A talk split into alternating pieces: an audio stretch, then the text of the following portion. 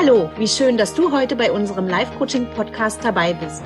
Wir sind Heidi, Yvonne, Katrin und Burkhard. Mit dir begeben wir uns auf eine spannende Reise, denn mit Live-Coaching kannst du deinen inneren Kompass neu ausrichten, dein Leben neu gestalten und dir neue Perspektiven eröffnen. Denn du bist deine beste Ressource. Bist du dabei?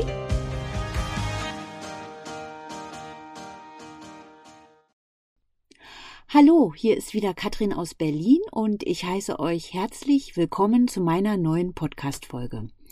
Da mein Sohn diese Woche seinen 17. Geburtstag feiert, kam mir spontan die Idee, diesen Podcast den jungen Erwachsenen zu widmen. Da ein Live-Coaching gerade diesen spannenden Abschnitt voller Wahlmöglichkeiten und Entscheidungsfindungen gut begleiten kann. Nebenbei erwähnt finde ich auch, dass über diese Generation im Rahmen der Pandemie viel zu wenig gesprochen wird.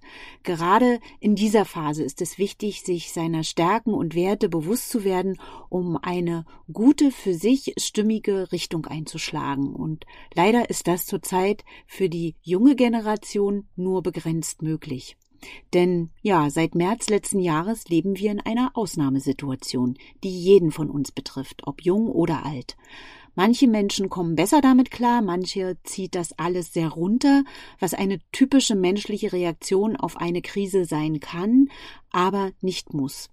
Und jeder erlebt gerade seine individuelle Emotionskurve, aber auch Lernkurve. Und hier gibt es unzählige Themen, wovon ich heute nur einige aufzähle, wie fehlende wichtige Kontakte zu Freunden innerhalb des Sportvereins oder Treffen beim Fitness, nachlassende Motivation im Homeschooling und Austausch mit Freunden oder Kollegen und die fehlende Perspektive auf ein Ende dieser Zeit. Hinzu kommen zu viel Nähe zu Hause durch Homeoffice der Eltern, wo man doch gerne mal auf Abstand geht und auch das, äh, ja, Ausgehen und Feiern mit Freunden fällt weg, wo doch gerade hier ein Teil der Persönlichkeitsentwicklung unter seinesgleichen stattfindet. Ne, man ist beflügelt, man hat äh, positive Emotionen, gewinnt Energie, man lernt Unterschiede in Persönlichkeitsmerkmalen erkennen, und ja, sich zu positionieren oder bringt den Mut auf zu zeigen, dass man anders ist. Man lernt einfach durch Versuch und Irrtum authentisch zu werden. Und das alles findet derzeit in einem reduzierten Kontakt in einer virtuellen Welt statt. Aber es gibt ja immer verschiedene Brillen, die wir uns aufsetzen können oder die du dir aufsetzen kannst. Und natürlich möchte ich auch einen anderen Denkraum, den Möglichkeitsraum eröffnen. Man hat die Möglichkeit, eine andere Nähe zu seiner Familie aufzubauen, einen tieferen, größeren Einblick in die Aufgaben und Themen sowohl der Eltern als auch der jungen Erwachsenen zu bekommen. Und es besteht auch die Option, neue Gestaltungsmöglichkeiten von Beziehungen zwischen Lehrer und Schüler, Kinder und Eltern zu finden. Also wie zum Beispiel neue Rituale innerhalb digitaler Lernformate oder zu Hause, ja, eine gemeinsame sportliche Auszeit, ähm, aber auch mehr Sport draußen in der Natur statt im Fitnesscenter und einfach mal die Erfahrung zu machen, wie man kleine Dinge bewusster erleben und schätzen kann. Aber die Wahrheit liegt hier sicherlich in der Mitte für alle Beteiligten und es geht hier darum, die richtige Balance zu finden. Vor allem die richtige Balance der Eltern zwischen Fürsorge und Förderung der Eigenständigkeit. Denn ja, für junge Erwachsene ist es wichtig, andere Möglichkeiten der Entwicklung auch außerhalb der virtuellen Welt zu finden und nicht ziellos in dieser Zeit zu versauern und durch Social Distance in eine Abwärtsspirale zu kommen. Und ja, eventuell nutzt du ja die Zeit, dir bewusst zu werden, was sind eigentlich meine Werte, Stärken, welche Wünsche habe ich für die nächsten zwei bis fünf Jahre, um gut gerüstet zu sein. Und da kann es um Themen gehen wie Stress in der Familie, Schwierigkeiten im Umgang mit Leistungsdruck, Überwindung von Ängsten, Umgang mit der Social-Media-Welt, also Abgrenzung, Pausen oder auch Vergleichen mit anderen, Selbstwertbestimmung und eigene Stärken entdecken, Umgang mit negativen Gefühlen und Gedanken und wie finde ich meine Vision fürs Leben und wer bin ich wirklich, wenn ich alles sein kann? Und welche Ziele setze ich mir überhaupt für die nächsten zwei bis fünf Jahre und vor allem, für was entscheide ich mich? Und die richtige Entscheidungsfindung ist aufgrund der ja, Multi-Optionalitäten ein Thema, was uns alle betrifft und darauf möchte ich heute näher eingehen.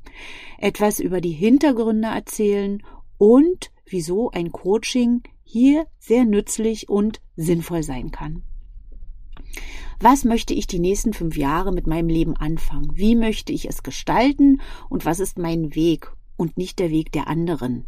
Und wie treffe ich Entscheidungen und welches sind die richtigen? An dieser Stelle sei gesagt, du beziehungsweise jeder von uns kann keine richtig oder falsche Entscheidung in diesem Moment im Hier und Jetzt treffen, da wir alle keine Glaskugel auf dem Tisch haben und nicht wissen können, wie die äußeren Bedingungen in drei oder fünf Jahren sind und wie diese uns beeinflussen. Du kannst aber aufgrund der jetzigen Situation eine gute, sinnvolle Entscheidung auf Grundlage deiner eigenen Wertvorstellungen und Stärken treffen. Dazu ist es natürlich gut, diese zu kennen.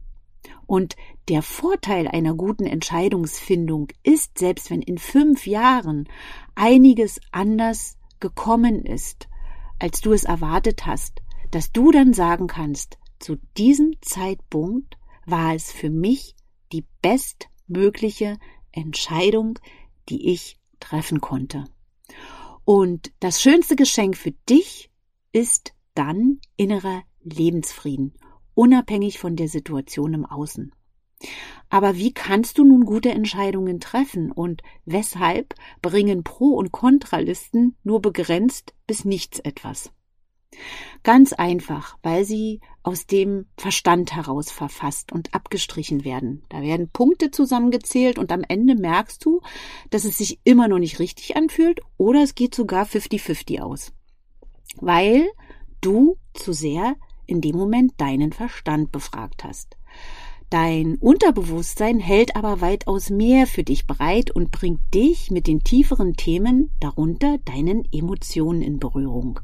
Und deine Emotionen sind der Motor für deine Motivation, dein Handeln und Tun. Und wenn man diese nicht mit einbezieht, ist es nur eine rein verstandsorientierte Entscheidung. Und bei dem Wort Unterbewusstsein denkt eventuell der eine oder andere, das hat was mit Esoterik zu tun, da werden Räucherstäbchen angezündet. Dem ist nicht so. Neurologisch gibt es mittlerweile viele evidenzbasierte Untersuchungen, dass es eine bewusste und unterbewusste Seite in uns gibt und diese beiden Systeme sollten in eine Entscheidungsfindung einbezogen werden. Da ja, die eine Welt ist der Verstand und die andere unsere, unser emotionales Gedächtnis, was aus unseren Erfahrungen geprägt ist. Und dein Verstand bewertet nach Zahlen, Daten, Fakten, ähm, ist es sachlich richtig oder vernünftig und unser Unterbewusstsein arbeitet mit, ist es mir angenehm oder nicht angenehm. Und wenn du eine kluge Entscheidung treffen möchtest, geht es darum, all diese Faktoren zu berücksichtigen um es nochmal zu verdeutlichen, unser Verstand kommuniziert mit uns in Form von Sprache und unser emotionales Gedächtnis in Form von emotionalen Reaktionen in uns. Und vielleicht ein Entscheidungsbeispiel. Also tun wir mal so, als ob, ähm, oder nehmen wir mal an, du hast ein tolles Jobangebot oder Ausbildungsangebot in einer anderen Stadt bekommen. Und das könnte sich wie folgt abspielen ich könnte meine Ausbildung, Studium oder einen neuen Job in München annehmen. Hört sich spontan super an. Da ich von mir weiß, dass ich offen für Neues bin und neugierig und sehr abenteuerlustig. Also, ich hätte die Chance, neue Leute kennenzulernen, eine neue Stadt zu entdecken, einfach mal raus, neue Luft schnuppern. Berge sind auch in der Nähe, da könnte ich im Winter Skifahren, im Sommer wandern. Hört sich irgendwie cool an. Oder aber ich bleib in Berlin. Hier gibt's auch viel zu entdecken und irgendwie ist das ja auch die aufregendere Stadt. Jung, hip, modern, die Leute experimentieren und wagen hier was, was wiederum auch meiner Abenteuerlust entspricht. Und, aber da mir Verbindlichkeit wichtig ist, möchte ich auch irgendwie meine Familie und Freunde nicht zurücklassen. Hm. Das wäre eine dieser klassischen Entscheidungssituationen und ein Durcheinander von tausend Gedanken, die sortiert werden müssen, aber auch ein Wirrwarr an unterschiedlichen Emotionen. Und bei Pro und Contra ist man hier noch keinen Schritt weiter. Es geht darum, eine Entscheidung zu treffen, welche vom Verstand und Unterbewusstsein getroffen wird. Denn erst dann fühlt es sich in dir stimmig an. An dieser Stelle ist Coaching sehr nützlich, weil du dadurch Entscheidungen triffst, welche beide Ebenen einbezieht, sowohl den Verstand als auch das Unterbewusstsein. Und hier geht es, hier gehe ich noch mal kurz auf dein Unterbewusstsein an ein. Es kommuniziert nämlich mit dir über die sogenannten somatischen Marker. Und diese äußern sich wie folgt. Es fühlt sich entweder frei im Kopf an, du hast Schmetterlinge im Bauch oder ähm, ein Kloß im Hals, dein Herz springt vor Freude oder du merkst, bei dem Gedanken krampft sich dein Bauch zusammen. Und hier gibt es viele gute Interventionen, welche dich in diesem Prozess begleiten können und Orientierung geben. Ein Coaching legt deine eigenen Stärken und Ressourcen frei und hilft dir auch die schwachen Seiten anzunehmen, denn oft sind hier auch große Schätze verborgen. Und ja, um deine Stärken freizulegen, möchte ich dir heute eine Stärkenübung aus meinem Coaching in die Hand geben. Die Übung scheint im ersten Moment sehr simpel, sie ist jedoch bei täglicher Anwendung zwei Wochen am Stück viel nützlicher, als man im ersten Moment denkt. Und es liegt nämlich in der männlichen nicht in der männlichen, sondern in der menschlichen Natur, dass wir Dinge, die wir besonders gut können, irgendwann nicht mehr als Stärke wahrnehmen, sondern als beiläufig und selbstverständlich. Und viele, die man nach ihren fünf größten Stärken fragt, fühlen sich erstmal überfordert oder haben noch nie so wirklich darüber nachgedacht. Doch wie soll man Entscheidungen für sein Leben treffen, wenn man sich seiner Stärken und Werte nicht bewusst ist? Deswegen hier für dich die vier Evening Questions. Bitte nimm dir jeden Abend für einen Zeitraum von zwei Wochen zehn Minuten Zeit, um dir folgende Fragen zu beantworten und notiere diese. Ähm, die zehn Minuten bitte auch nicht überziehen und einen Tag die Woche gibt es einen Shit Day. Und man darf pausieren, falls man mal keine Lust hat. Äh, falls dir zu einer Frage mal nichts einfällt, dann lass sie einfach offen, erwarte nichts und schau einfach, was passiert. Geht, es geht los. Erstens, was hat mir heute Freude bereitet? Zweitens, wobei habe ich mich heute lebendig gefühlt? Und achte hier insbesondere auf das Fühlen, deine Emotionen.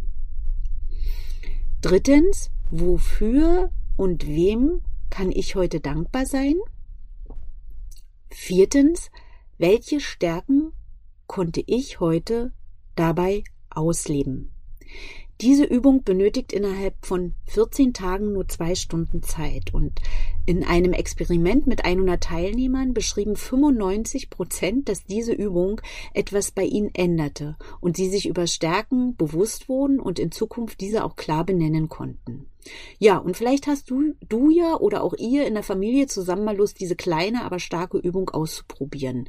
Sie eignet sich für jedermann und bringt euch ja eventuell nach den 14 Tagen in einen lebendigen Austausch miteinander. Falls du Hilfe benötigst bei der Erarbeitung deiner Ziele, Visionen oder dich die Situation gerade feststecken lässt, melde dich gerne bei mir und ich biete mich als Verstärker an, um all das zu entdecken, was in dir steckt.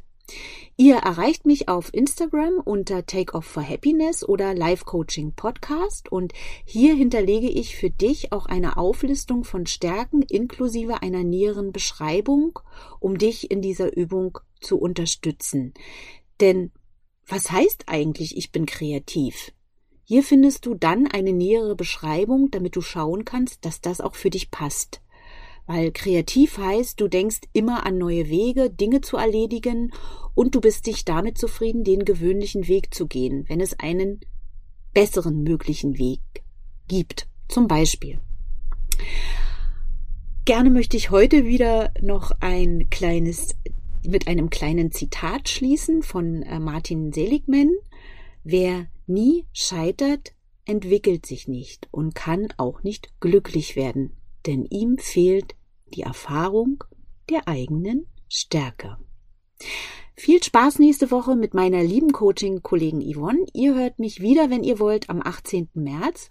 Und hier habe ich meine erste Interviewpartnerin eingeladen und freue mich schon riesig darauf, denn hier geht es um das Thema Ordnung und Klarheit. Achtsam, entschleunigt, einfach, nachhaltig, erfüllt. Organisiere und ordne dich neu außen und innen jetzt. Liebe Grüße zu euch, Katrin. Schön, dass du heute dabei warst. Wenn dir die Folge gefallen hat, dann abonniere gleich den Kanal und verbinde dich mit uns auf Facebook oder Instagram unter livecoaching.podcast und werde Teil unserer Community. Für mehr Reichweite sind die Bewertungen wichtig, jedoch nicht nur die Sterne, sondern gerne auch eine Rezension. Zu jeder Folge gibt es einen Post, unter dem du uns schreiben kannst, wie dir die Folge gefallen hat oder deine Fragen an uns. Über Likes und Herzchen freuen wir uns natürlich auch.